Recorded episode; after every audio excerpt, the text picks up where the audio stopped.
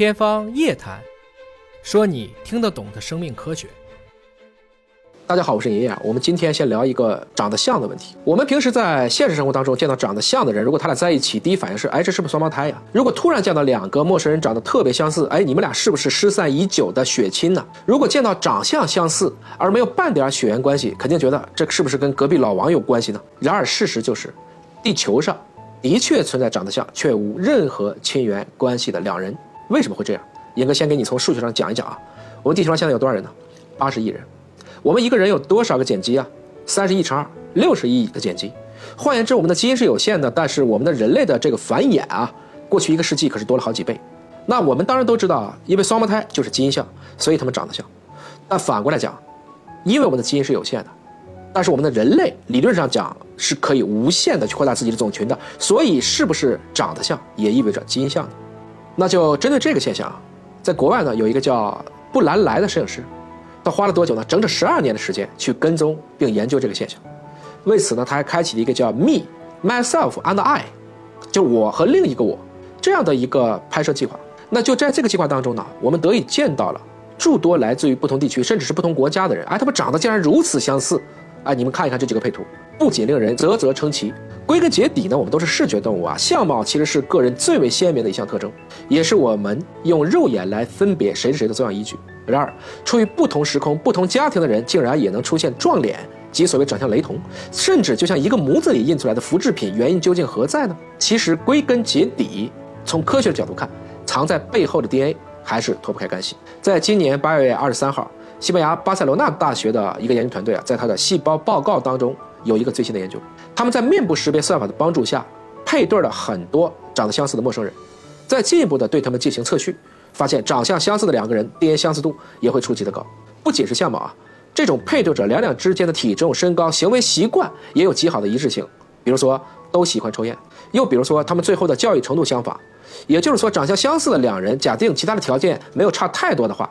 他们因为拥有了特定的基因变异位点，所以他们的生活习惯和行为爱好也有高度的趋同。作者在做完此项研究以后，颇为感慨地说道：“我们这项研究发现了与人类相貌相关联的分子基础，且一定程度上还左右着人的举止偏好等。当然，作者经由此项研究发现呢，这项研究颇有应用前景啊，比如说可以帮助我们的法医鉴定，包括面部诊断等医学领域的发展，还可以根据 DNA 去构建甚至画出来。”犯罪者的面部可以产生一些积极的作用，包括还可以反向的利用患者照片反推出基因方面的蛛丝马迹。当然，对于影歌上的从业者呢，这一招并不新鲜。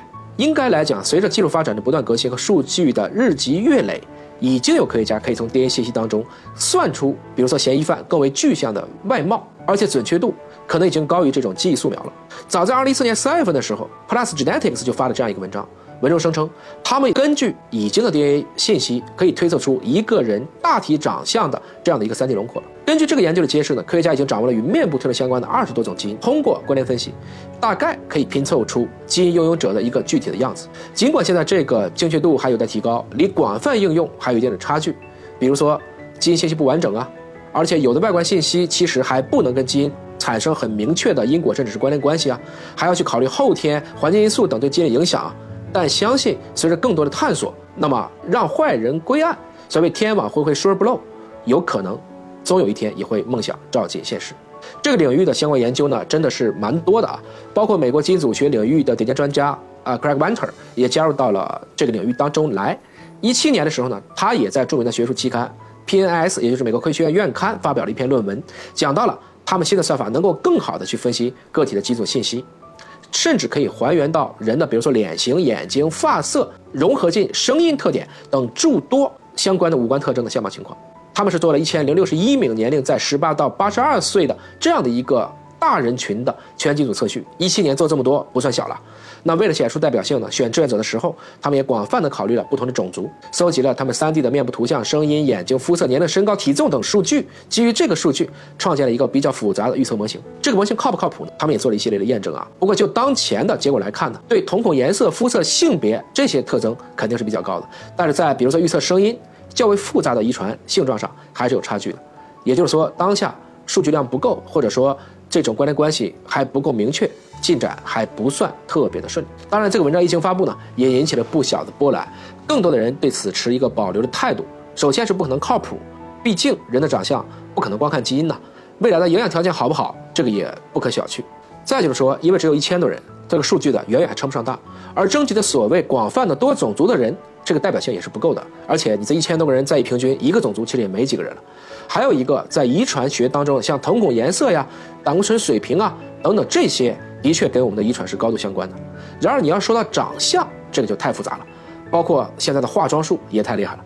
包括到底这两人像不像，我们每个人还有很多的主观依据。更重要的，也包括这会不会未来引起新一轮的数据泄露、伦理的担心。这些呢，都是当下关于 DNA 来预测相貌的一时期的挑战和困难。路漫漫，且待上下而继续求索。